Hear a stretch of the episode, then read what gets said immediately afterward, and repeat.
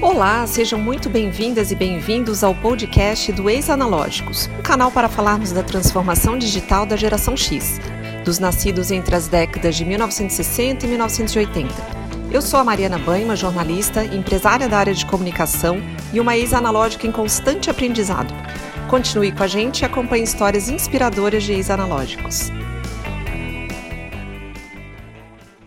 Olá, caros ouvintes do Ex-Analógicos. Estamos começando esse segundo episódio com dois caras, dois amigos aqui que nasceram na geração errada, porque esses caras já eram digitais lá na década de 1990, quando a gente entrou na universidade. Somos colegas de, do curso de jornalismo da Universidade Federal aqui de Santa Catarina. Estamos falando aqui de Floripa. E eu vou conversar hoje com o Rogério Mosman, e com Alexandre Gonçalves, dois queridos amigos aí que vão contar um pouquinho dessa trajetória deles de analógicos que já nasceram meio digitalizados aí, mas eu vou deixar eles se apresentarem. É, Rogério, queres começar? Então, tudo bem, Mariana, Alexandre, grandes amigos aí, que prazer estar falando nesse podcast. É interessante tua, tua introdução, porque é, pelos caminhos que a vida foi apresentando para a gente, é, realmente já cedo, né, antes da maioria da nossa geração, a gente começou pelo digital, né? Lá na UFSC, fazendo meu TCC, então não tinha nem computador no curso de jornalismo, e eles me mandaram lá para o núcleo de processamento de dados para aprender a fazer site, porque eu vi que a internet estava surgindo, então, foi realmente muito bacana toda essa jornada, porque a gente começou num jornal que era datilografado em máquinas e estamos hoje aí investindo em criptoativos. Estamos falando de que ano isso, Rogério? Que ano que, que, que você entrou na, no curso? Eu entrei em 91, junto com o Alexandre. Primeira pessoa que eu puxei um papo no curso de jornalismo foi o Alexandre. E a, a amizade vem desse tempo.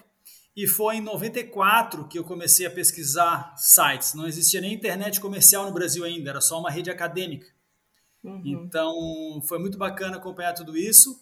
Vou deixar o Alexandre se apresentar aí, senão, meu, começa a falar. Vamos lá. Oi, pessoal. Oi, Mariana.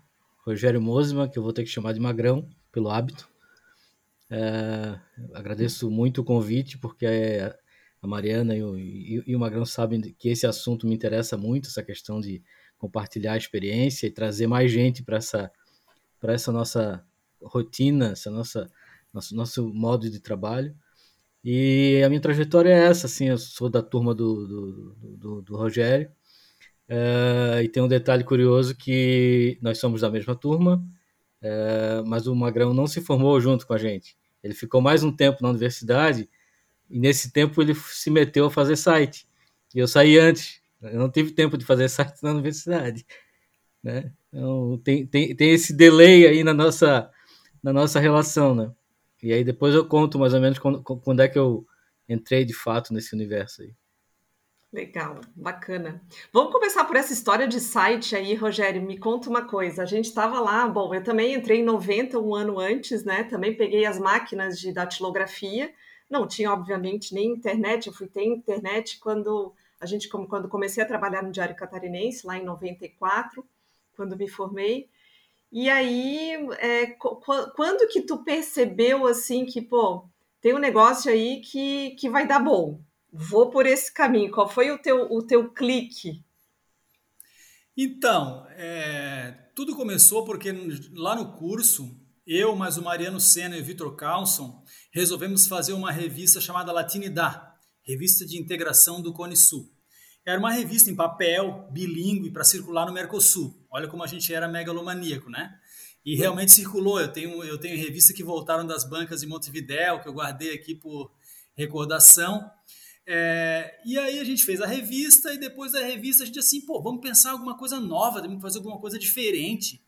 Aí, o único curso que eu fiz na minha vida de para aprender alguma coisa digital foi nessa época, que eu fiz um curso de CD-ROM, diagramar conteúdo para CD-ROM. Veja só, é, não me serviu de nada. Eu vi assim, pá, CD-ROM, cara, nós vamos ter um curso, vamos imprimir CD, como é que nós vamos lançar revista em CD? Nós não temos nem dinheiro. Então, naquela época, daí começou a surgir ah, a internet. Aí eu comecei a pesquisar e conversar com as pessoas. Aquela coincidência, né? Um outro amigo, Dauro Veras, jornalista, também chegou um dia para mim no curso e disse: Ó, oh, eu estou indo ali no laboratório de informática acessar a internet, tu já visse? Eu sim, nunca vi. Então colei nele, comecei a ver que as coisas, né, como é que funcionavam, surgindo o www. E eu assim, cara, vou fazer a minha revista aqui, vou aprender esse troço, vou aprender porque é o seguinte, ninguém faz e eu quero estar na frente, né? Quero fazer uma coisa diferente. Aí eu comecei lá no curso assim, tá, eu quero fazer internet. Ninguém sabe aqui, não tem nem computador aqui no curso, tem que ir lá no NPD. Então me dá uma cartinha.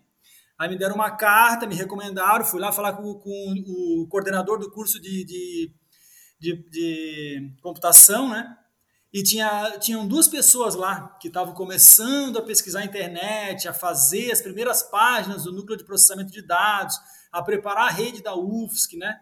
Então, essas pessoas foram muito queridas comigo, me acolheram muito bem, me deram um calhamaço é, em inglês, HTML, como escrever sites em HTML eu tirei um xerox e ali eu comecei. Nunca fiz mais curso nenhum.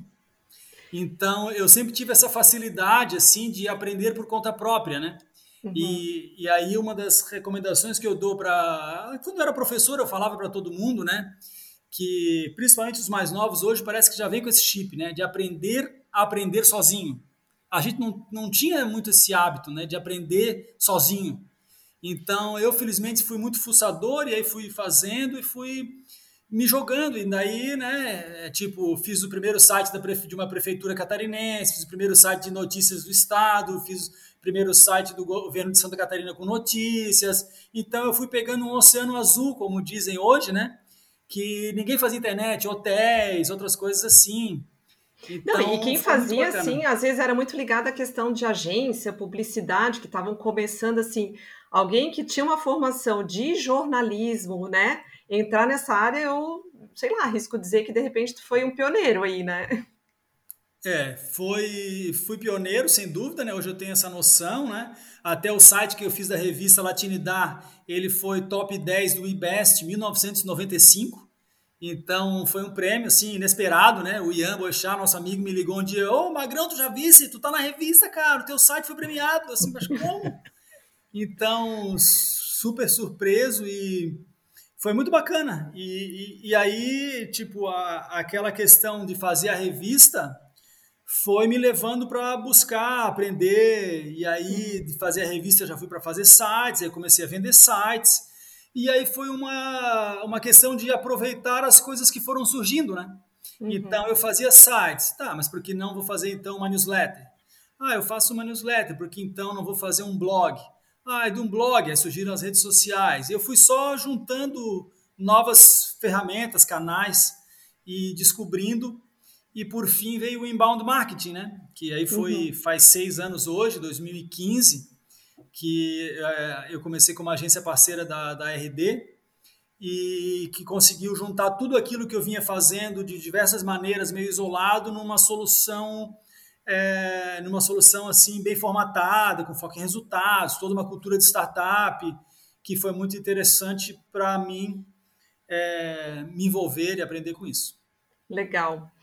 É, até um parênteses, né? Foi o, foi o Rogério que, na verdade, também levou a primeira via para esse mundo, né? Do inbound. Lembra? Tu, tu me procurou lá em 2015 ou 2016 e Vamos lá, Mariana, por que não pensarmos em entrar nesse mundo juntos aqui? Tu tem a expertise da, da, do conteúdo, né? Tem uma agência que já tem clientes consolidados e, e aí foi onde tu, tu me puxou pela mão e me, me ajudou a desbravar esse mundo também. Foi muito bacana. Então, assim, eu queria contar, eu queria que o Alexandre falasse um pouquinho desse momento. Então, como é que foi para ti esse clique, assim? Quando é que tu percebeu que opa, não, esse negócio de sentar na redação e é, aquela coisa mais tradicional é legal, mas eu estou vendo um outro caminho. Como é que foi isso? É, eu tive dois momentos uh, em relação a, na, na, relação com o digital, com a internet. É, a minha formação no curso, eu até o, até o penúltimo semestre eu estava me encaminhando para trabalhar com rádio. que eu fui durante. Eu fiz todas as disciplinas, eu fui editor do programa de rádio da universidade, que o laboratório de áudio do, do curso de jornalismo da UFSC fazia, uh, e para ver como era tão analógico que a gente fazia com fita rolo. E eu terminava o programa, eu pegava a fita rolo e levava até a emissora que, que transmitia no dia seguinte. Então chegou, nesse, chegou no último semestre me chamaram para trabalhar numa revista, a revista empreendedora aqui de Florianópolis. E ali eu comecei como coordenador de, de produção e fui, fui seguindo, é, me formei, continuei na revista, fui editor, chefe, diretor de redação, fiz outras publicações, cuidei de outras revistas. E durante um período eu, eu tive esse, esse trabalho na editora e um trabalho no, no sindicato dos professores da universidade. E isso me deu uma certa canseira e eu é, meio que fiquei um pouco de saco cheio do jornalismo, assim, da, da não, do jornalismo, mas da, do que eu estava conseguindo com a minha profissão.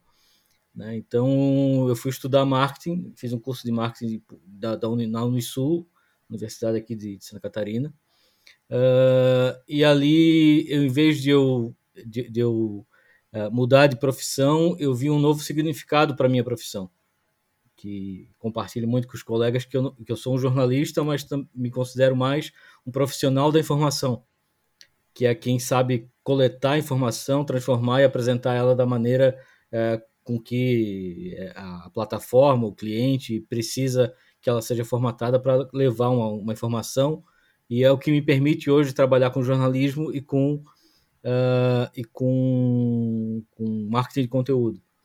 Uh, e nessa experiência, nessa, nesse meu insight, eu comecei a fazer uma newsletter para os colegas de sala, uh, bem rudimentar no, no, bloco de notas, mas estudando muito formato na época. Isso era 99, 2000, 2001, foi mais ou menos esse período assim. É, e aí a minha primeira experiência foi essa, fazer uma newsletter. Fiz uma newsletter que começou com os 25 colegas da sala de aula e terminou um ano depois com 500 pessoas como assinantes que pediram para receber. E como eu tinha muita fonte da época da revista, eu produzia entrevista exclusiva, tem material, sessões tal. E aí foi a minha experiência com internet número um, número zero, né? Uh, e aí o final da newsletter coincide com o começo da onda dos blogs, que os blogs surgiram mais ou menos ali por 99, 2000, e começou a ter plataforma como a Blogger, que depois o Google comprou, teve uma versão brasileira que a Globo tinha aqui, que era o blogger.com.br. Eu comecei a migrei assim, eu continuei com o meu trabalho na editora, como fazendo edição de revista, papel, uh, e aí eu comecei a me, me interessar por, pelo blog. Aí comecei a fazer alguns blogs de teste e tal, só conhecendo. E até que chegou em 2004 que aconteceu mais ou menos isso que aconteceu com com o Magrão lá em 94. É, eu comecei a fuçar mais para entender como é que era o negócio, porque na época não era tão simples como é hoje, que tu baixa um plugin, coloca ali o que tu quer e resolve. Tu tinha que entender um pouco do código HTML para conseguir melhorar o teu, teu, teu blog e tal. E eu comecei a fazer isso. Eu criei um, o meu, meu, minha, minha entrada oficial na internet é de maio de 2004, quando eu criei, criei o meu blog, o Coluna Extra, para escrever sobre coisas que eu não escrevia na, na, editora.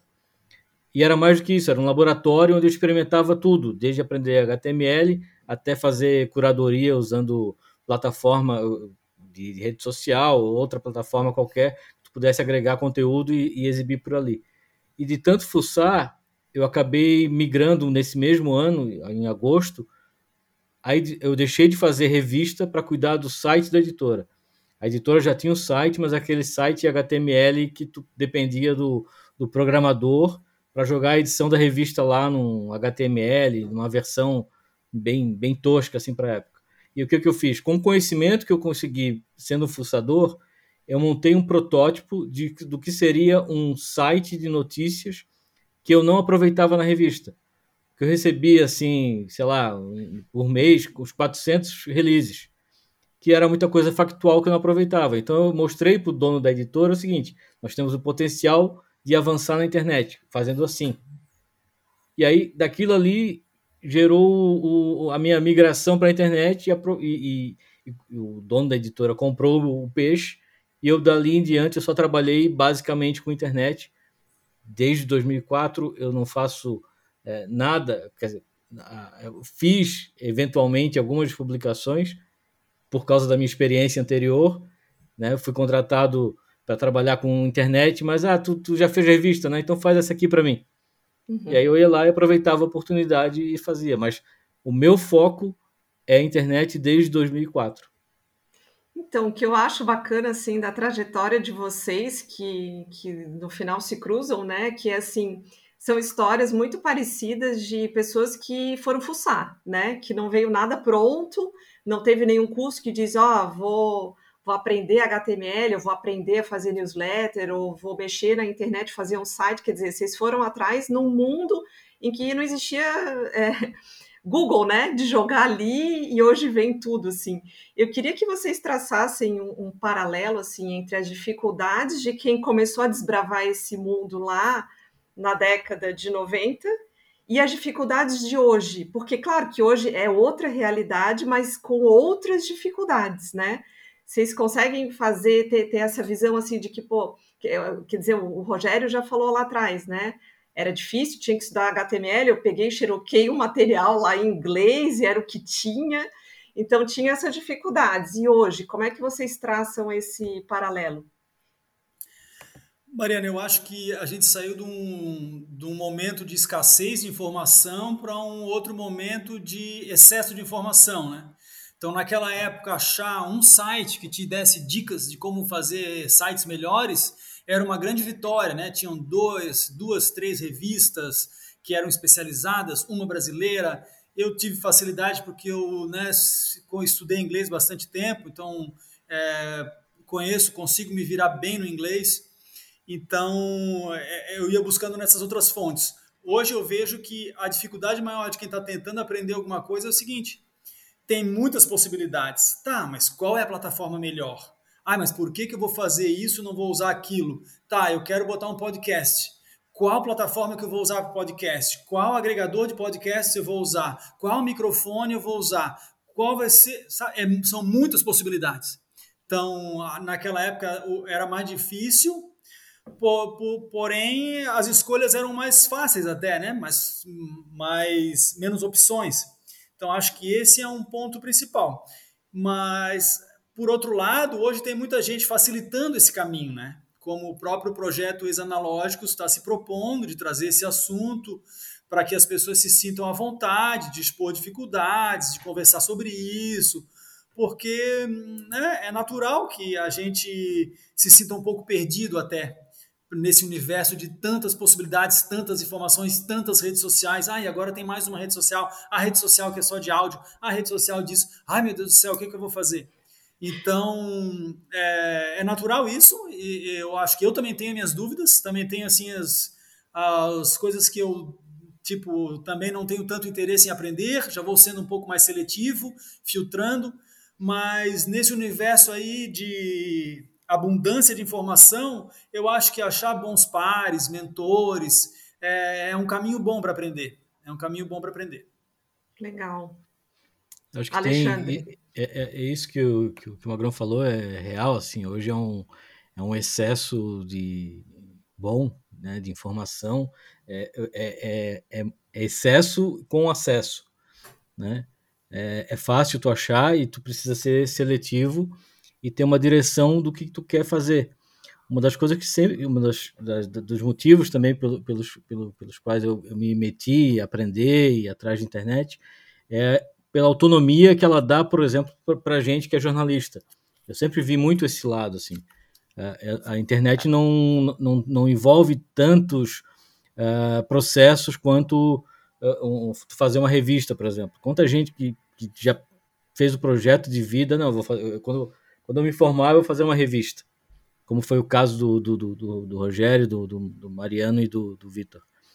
Mas hoje em dia tu pode fazer, não, não só de hoje, desde desde muito antes até, tu pode ter essa autonomia uh, fazendo a tua, a, a tua, o teu projeto de, de, empreender, por ser jornalista por conta própria. Uh, e é uma coisa interessante porque uh, eu gosto muito de uma expressão que eu ouvi, não lembro quem, mas assim, de tu se considerar sempre o beta, né? Tu nunca tá é, completamente esgotado de, de, de, absorver informação, conhecimento, aprendizado. Uh, e eu até hoje eu, eu não dispenso a tentativa e erro, o experimento, né? buscar coisas novas. É, começou a ter onda de podcast. É, eu sempre a minha formação original lá do curso é rádio e, e eu fui para o jornalismo muito por gostar de rádio. E é óbvio que eu fui atrás. Eu fiz um curso para edição de, de, de, de conteúdo para podcast, por exemplo. Que não, é, é, é uma coisa muito à parte que basicamente é tu conhecer um programa tu vai pegar o arquivo vai juntar vai fazer toda a edição. O que o meu colega Rogério Ramos Rato fazia com a fita de rolo a gente faz hoje com o Audacity com programas que, que são fáceis de, fáceis de usar mas tu tem que aprender por exemplo e aí tu consegue fazer isso como como vai ser feito esse, esse processo podcast. Tu vai jogar numa plataforma que tu vai jogar direto no Spotify e tu basicamente vai ter o trabalho de botar uma introdução e jogar. Então, tu conhecer a ferramenta hoje é muito mais fácil e tu botar no ar as tuas, os teus projetos também. Mas isso não dispensa que tu tenha essa consciência de que tu vai ter sempre que aprender, por exemplo. Uh, eu parei um pouco de fazer o meu podcast, que eu fiz 10 edições, e tem, tem o caso da pandemia, mas também porque eu comecei a querer mudar o programa que eu editava. Eu aprendi a editar num programa, mas eu queria usar o outro programa que é, o pessoal diz que é mais prático e tal. Só que eu tenho que aprender a editar para voltar a fazer meu podcast. Porque não faz sentido eu terceirizar, por exemplo, porque eu quero fazer, eu quero meter a mão ali. Então, hoje em dia, é, eu vejo muita possibilidade de tu ter uma maior liberdade profissional até. É, eu escrevi uma vez um, um, texto no meu site no Dia do Jornalista que falava disso, assim, do quanto que a internet nos liberta, do quanto ela tem um lado ruim para alguns, como por exemplo a redução de vaga em redação, porque os jornais reduzem, por exemplo, deixam de circular o impresso para só a internet, e isso vem com uma, uma redução do pessoal. Mas ao mesmo tempo a internet abre um, um caminhão de coisas assim para tu fazer, né?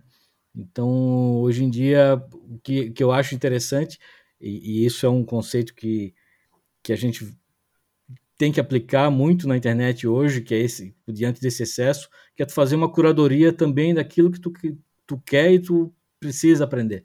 Né? Precisa ter a leitura, ter o insight, sair um pouco até do comum, assim.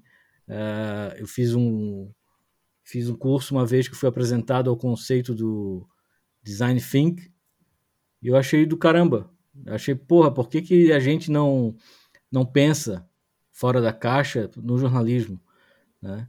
Uh, por que, que Florianópolis, sendo a capital da inovação, com tantas empresas de startups, de tecnologia, a gente não tem iniciativas que possam ter esse, essa pegada assim, vamos pensar o jornalismo de outro jeito, criar plataformas.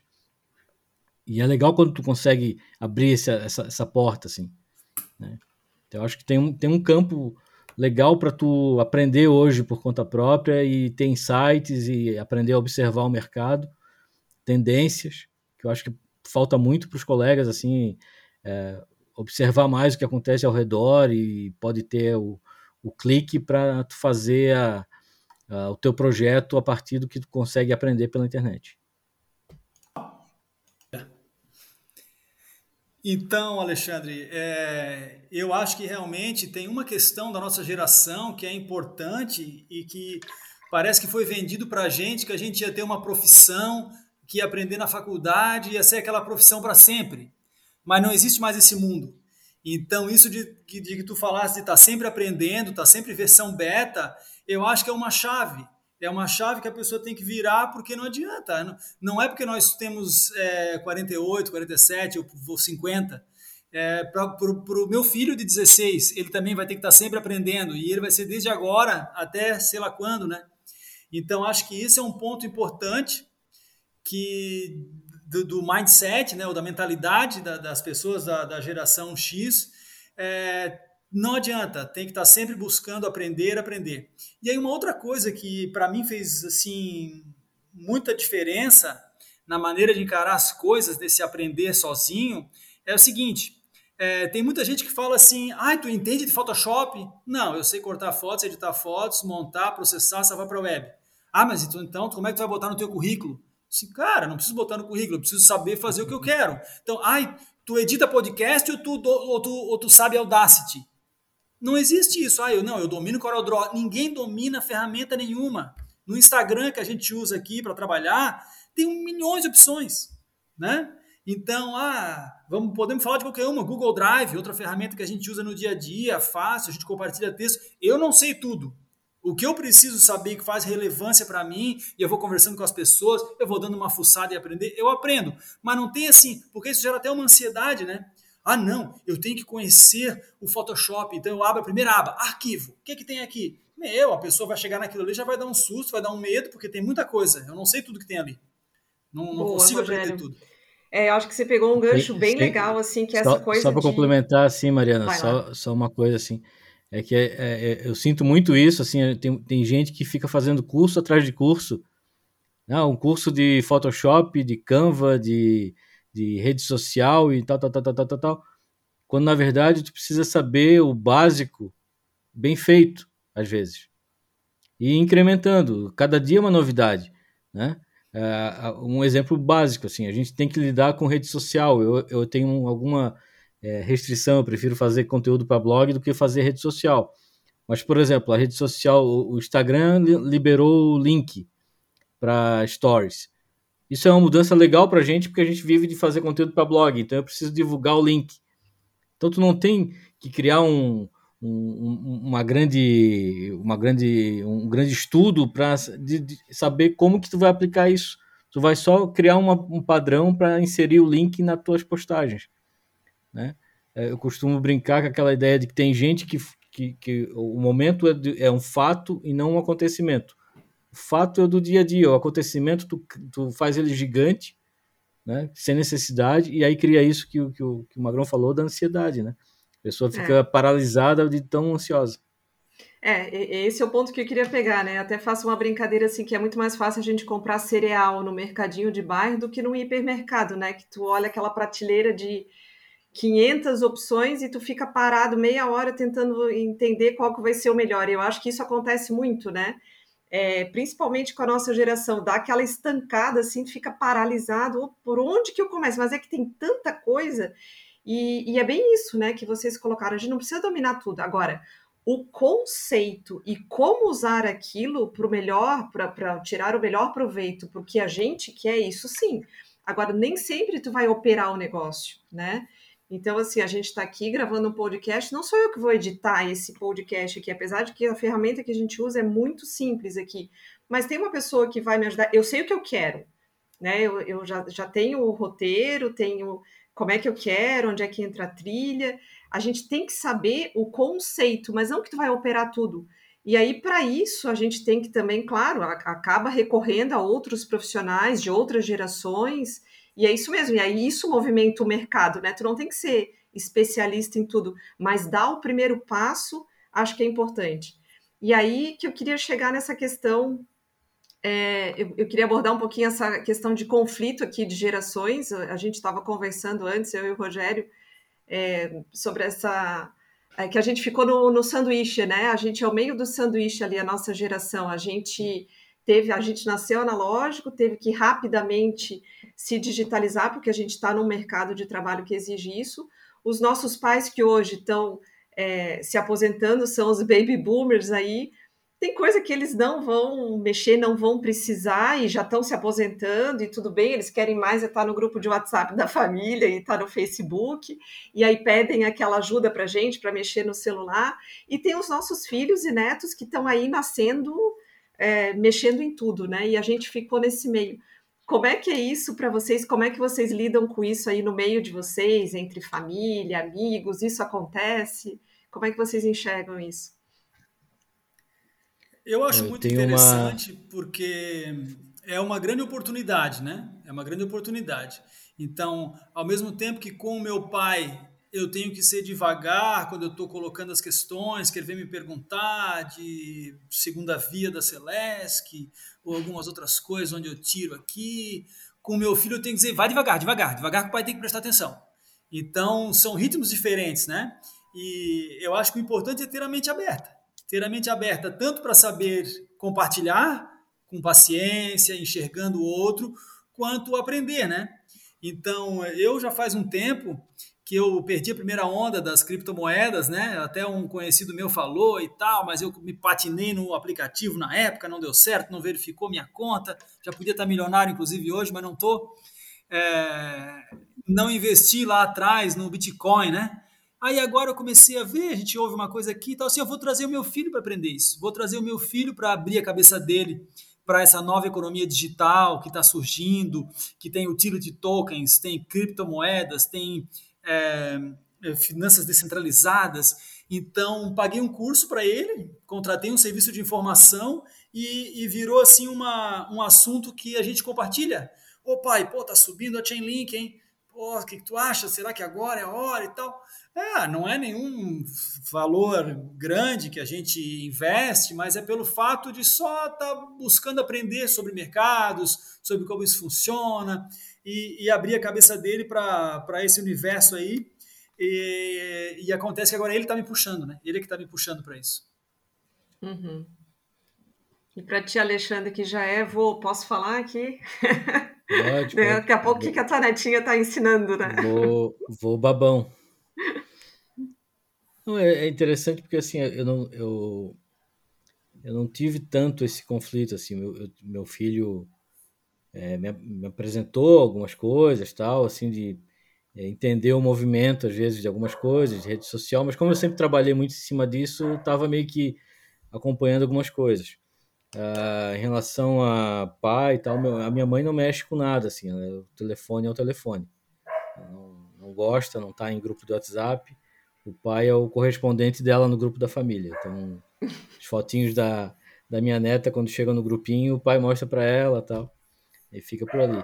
E o meu pai tem um negócio bem legal que é o seguinte: meu pai é comentarista de, de, de página da prefeitura, página de rádio. Ele faz posts no Facebook dele com os absurdos do Saco dos Limões, nosso bairro. Né? Então, se tem obra errada no Saco dos Limões, tem foto do seu Mauro circulando no Facebook. Então, que ótimo. Então tem esse lado assim, às vezes eu tenho que dar uma. Eu só fico de olho, né? Porque é, não, não, censuro, mas fico, fico, de olho assim nas coisas. Né? Mas eu acho legal que tem, tem isso, assim, ele vai lá fazendo, fazendo o trabalho dele. O que eu vejo às vezes de conflito é eventualmente, por exemplo, eu, eu, eu já tive trabalhos onde eu fui eu fui chefe de equipe, por exemplo. É, e eu já lidei muito com uma gera, com gerações muito mais novas, gente mais nova até que meu filho, por exemplo. E em alguns casos eu senti um pouco um conflito assim do tipo eu sei tudo.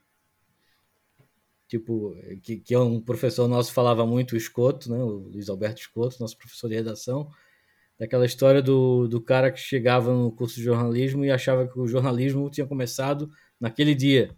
Quando ele chegou, o primeiro dia que ele botou o pé no curso, começou o jornalismo. E às vezes eu sinto isso, assim, eu tive conflitos já com gente mais nova, de, de tu ver que tudo que eu. qualquer estratégia que tu tinha, que já funcionava, não valia nada porque ela chegou e sabia, a pessoa já sabia tudo não precisava de ninguém para supervisionar, nem para botar uma direção, etc. Uhum. Isso às vezes é meio xarope, porque eu, eu, eu, eu sempre eu tenho um, um, bom histórico assim de ser de, de ter sido chefe de equipe e tal. Uh, não tive grandes problemas, já tive chefes, pessoas mais, muito mais velhas do que eu. Uh, e com a juventude eu fico naquela, ou eu dou freio, ou eu dou corda para que ela se desenvolva, eventualmente se der algum problema, que ela também aprenda com erro. Mas eu acho que a gente precisa ter em todos os níveis, os mais velhos saberem que precisam aprender e os mais novos saberem que estão ali também para aprender e não sabem tudo. É, isso é necessário, né? Mas para quem quem está aí nesse é, mercado de trabalho, é, ou não, ou está ou tá, é, já fora no mercado do trabalho, mas se sente paralisado ali em frente à prateleira com muitos cereais e não sabe por onde começar. Eu queria que vocês dessem alguma luz, algum caminho, né? O cara que nunca mexeu com nada, nunca fez nada, não tem lá nem o seu LinkedIn atualizado. Enfim, como é que vocês dariam uma dica aí para por onde começar? Por onde que eu começo a destrinchar esse bicho? Ó, oh, Mariana, eu acho que a primeira coisa, ninguém vai querer aprender alguma alguma ferramenta nova só pela ferramenta em si. Né? Eu acho que o pr primeiro ponto que as pessoas têm que perceber é o seguinte: o que, que pode fazer diferença na minha vida? Ou gerar um valor é, para a minha pessoa como profissional, ou facilitar a minha vida no dia a dia, né, usando um assistente pessoal como o do Google, como Alexa, por exemplo, né, para pegar um exemplo bem, bem banal. É, tem, que, tem que ter algum valor, porque ah, aprender por aprender, novas ferramentas eu preciso porque agora todo mundo sabe, não faz sentido. É, e eu acho que o, aí já vai assim uma coisa importante é estar aberto a novas descobertas, assim, né? Não se fechar, sabe? É, ter curiosidade para aprender.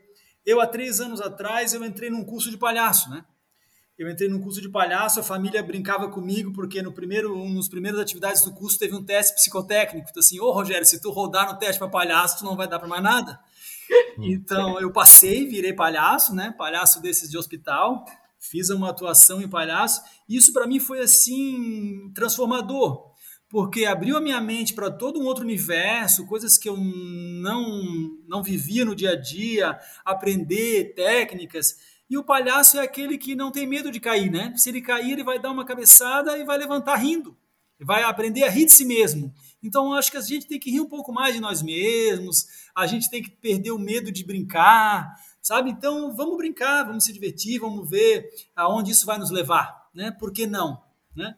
É, por que não? Acho que dizer sim, né? Até é, eu sei que tu vai me pedir aqui uma dica, então já vou até me antecipar, já vou dar minha dica de, de, Opa, de leitura, de complementação, porque é, dizer sim eu aprendi com o Márcio Balas. Né? O Márcio Balas, um improvisador, palhaço, Adoro. mestre de cerimônias, ele tem um podcast chamado Balascast. E para um improviso funcionar, a pessoa tem que dizer sim. A única regra é dizer sim. Porque tu imagina que eu e tu estamos brincando de improvisar uma cena, e aí eu começo falando uma coisa e tu, não. Acabou a cena, né? Acabou a cena. Então tem que dizer sim. Então, a minha dica vem daí, de vamos dizer sim para as coisas. Por que não? Ai, a minha mãe, desde a época do videocassete, ela assim, videocassete eu não quero nem aprender. Eu tenho vocês para botar o filme para mim. Ela sempre disse não, né? Então, mas por que ela, ela, a partir do momento que ela deu um sim para o tablet, a vida dela mudou, porque ela vê YouTube, ela vê receita, ela tá vendo um monte de coisas, ai, é, sabe, sem esforço está gerando valor para ela. Não é porque assim, eu vou aprender então o tablet, vamos ver aqui, fazer um cursinho de tablet. Não tem cursinho de tablet. Ela disse sim e começou a gerar valor para a vida dela. Perfeito, eu acho que é essa relação que a gente tem com, que a gente tem que buscar com essas novas ferramentas, né? Vamos dizer sim, aprendi, funcionou, não funcionou, erro e acerto, passa. Aproveita isso, filtra, vai. Dizendo sim, brincando, sem medo de aprender, cair e levantar. Fantástico, muito legal. Bacana. E você, Alexandre, por onde começa a escolher o cereal? Eu acho, eu acho que, que é importante, assim, é, a gente está sempre inquieto, né? É, poder escolher outras coisas, poder avaliar, por exemplo, modelos, modelo de trabalho, modelo de, de negócio, características da, do mercado onde tu trabalha, características da tua profissão, estar tá sempre atento a isso. É, eu comentei contigo outro dia que mesmo que eu não precise hoje, que eu tenho a minha empresa, que eu atendo clientes como a agência do Mosiman, outros outros colegas aqui, é, eu estou sempre inquieto, estou sempre com um bloquinho de ideias aqui, anotando coisas, tem sempre bloquinho, eu tenho uma caixa aqui com blocos de 4, 5 anos atrás guardados, que de vez em quando eu vou lá, dou uma olhada, dou uma revisada, já peguei coisas de 2015 e apliquei esse ano, por exemplo. Eu vendi um pro... Eh, associei uma ideia minha a um projeto que eu, que eu coordeno. Né? Então, é, é, eu acredito muito nisso, assim, de, de tu estar tá sempre atento, inquieto e, e, e sempre observando muito, assim, com, com é, sem se prender muito, assim. Eu vejo muito, muitos colegas, às vezes, que, que ficam nesse, nesse meio, nesse limbo, muito porque se prendem, assim. É, a gente já é, é, eu não trabalhei em, em, diretamente em jornal, mas a equipe de jornal impresso eu sempre senti muito presa ao modelo, por exemplo. Né? Então, quando sai, meio que não tem muita, não tem muito uma visão assim para onde é que eu vou, né? Uma assessoria de imprensa, eu vou trabalhar no tentar um trabalho no governo, coisa parecida. E a gente pode ir mais além, pode escolher outra coisa, pode pensar em outra coisa, né? Uh, um livro eu, eu gosto muito de, de, dessas leituras assim fora da fora da casinha assim do jornalismo. Uh, e eu li um livro uma vez eu tenho aqui pegar aqui o comece por você que o autor um dos autores é o cara que fundou o LinkedIn. Uh, eu não sou muito fã do LinkedIn eu tô lá muito por ter que atender clientes. Para mim não é, entendo é, o objetivo tal, mas eu acho que tem alguns exageros que me afastam da plataforma. Mas tem uma ideia aqui dentro chamada de que, que eles aplicam para a carreira o que se aplica para empresas, que é a ideia do pivotar, né? Que é o conceito que é baseado numa jogada do basquete, onde tu não pode tirar o pé do chão, mas tu pode fazer um movimento de, de rotação para ir para outro lado. Uh, e eu fiz muito isso desde depois que eu li ali.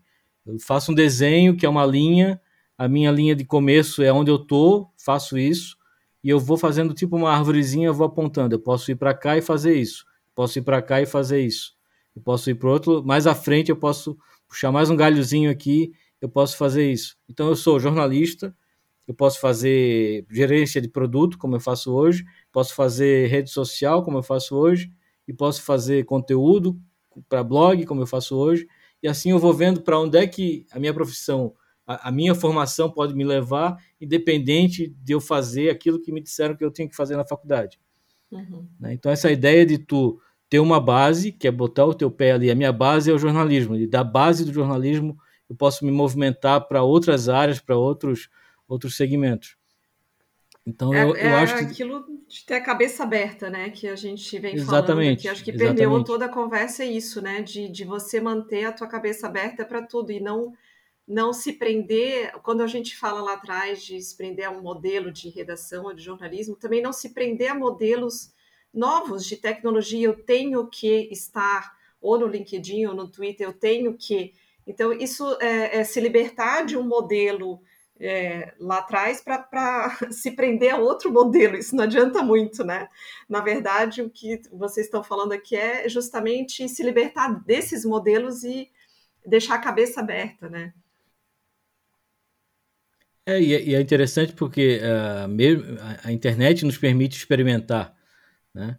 Uh, eu, eu, às vezes fico preocupado assim que as pessoas acham que tudo é para sempre é, e a internet também pode ser, ela pode ter uma finitude, tu pode parar um projeto e começar outro. Eu fiz um blog durante 10 anos, chegou um dia eu disse, não, eu, eu tenho audiência, consigo publicar, mas eu não quero mais porque eu tenho outras coisas para fazer, que estão me tomando mais tempo e, e são minhas prioridades. Então eu paro aqui e começo outra coisa, vou experimentar outra coisa, outra situação. Né? Então acho que tem, tem uma visão assim de a, a internet tem um caráter de, de, de, hoje em dia que tu tá preso ao celular, por exemplo, mas ela tem uma liberdade para tu lidar com a tua profissão, com a tua carreira, e, e, tu tem que saber como aplicar isso no teu dia a dia, assim, de como usar para criar as tuas coisas, para desenvolver uma nova habilidade, uma nova competência, né? E, e, e, fazer isso sem ficar preso, assim. Hoje eu posso fazer isso, mas amanhã eu posso trocar para fazer outra coisa, porque a internet tem essas plataformas todas que tu pode experimentar e encontrar aquela que seja mais adequada ao teu, teu interesse, teu objetivo. Uhum. É, e, e, não adianta vir com aquela não é do meu tempo, porque se você está vivo, é do seu tempo. Ah, não, aqui, aqui assim, ó, o seguinte, é ex-analógico, mas não tem espaço para nostalgia, não. A bola é para frente, nunca para trás. É. Eu, acho que a gente eu, tem que estar sempre eu... olhando para frente. A única coisa que eu acho que a gente tem que olhar para trás, que eu, que eu vejo assim, Claro, as nossas experiências nos ensinam, né? Mas agora fazendo um paralelo até com o que tu trouxe da tua experiência ali, que eu achei muito legal, Rogério, como palhaço, eu acho que a gente. E aí o, Alexandre tem uma vantagem de ter uma netinha, uma criança na família, e aí tu falou em pivotar, e a gente perde muito isso da infância, né? A gente, quando era criança, a gente fazia, quebrava, não sabia andar de bicicleta, ia lá, caía, quebrava, né? Ralava o joelho, levantava e ia de novo. E a gente vai perdendo isso, né? Eu acho que as crianças têm muito se a gente for lembrar, assim, muito a nos ensinar quanto a isso. Não tem medo, vai lá e arrisca. O máximo que pode acontecer é tu errar e tu fazer de novo, né? A minha netinha começou a andar faz uns um mês, um mês e meio. Esse domingo agora a gente estava na tava no almoço lá da família e aí sempre tem um momento do vovô que o vovô pega para o pai e a mãe poder almoçar, comer tranquilo. E aí a gente foi caminhar no quintal. Então quando, quando a gente foi caminhar, eu disse: Ah, vamos lá passear com o vô, vamos lá ver o cachorro. tal. Ela vai. A primeira vez que a gente foi da porta até o, o fundo do o final do terreno, ela foi sozinha, sem dar a mão para ninguém, foi andando, um pedação. Aí a gente voltou. Do que a gente voltou, ela estendeu a mão e pegou o meu dedo, a gente foi andando de mão dada até o final.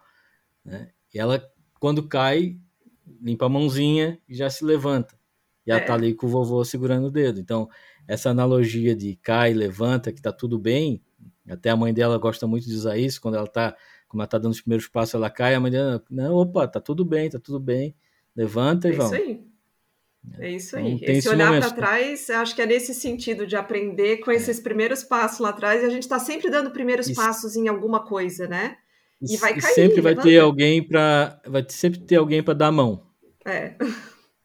É. Gente, adorei o papo. Acho que foi muito, muito bacana, muito enriquecedor. Queria agradecer muito vocês dois pelo tempo, pela disponibilidade, por compartilhar suas histórias aqui, que eu tenho certeza que vai ajudar e inspirar muita gente que está querendo dar esse primeiro passo aí e está com medo de cair. E nós estamos por aqui para tentar dar, ser essa mão, né? Acho que essa analogia foi bem, bem perfeita aí para a gente fechar esse papo de que a, o projeto tem essa intenção mesmo, né? A gente poder ajudar o pessoal aí nos primeiros, quem está estancado, paralisado, dar os primeiros passos aí, vamos meter a cara, cai, levanta e vamos, vamos em frente. Muito obrigada a vocês dois. Agradeço. Valeu, eu que agradeço também a participação. Um grande abraço para vocês e para todo mundo. O Ex-Analógicos é uma produção da Primeira Via Comunicação Integrada com edição da Atobá Audiovisual. O áudio está disponível no Spotify e também no canal do Ex-Analógicos no YouTube. Para mais conteúdos, siga nossos perfis nas redes sociais no arroba Ex-Analógicos.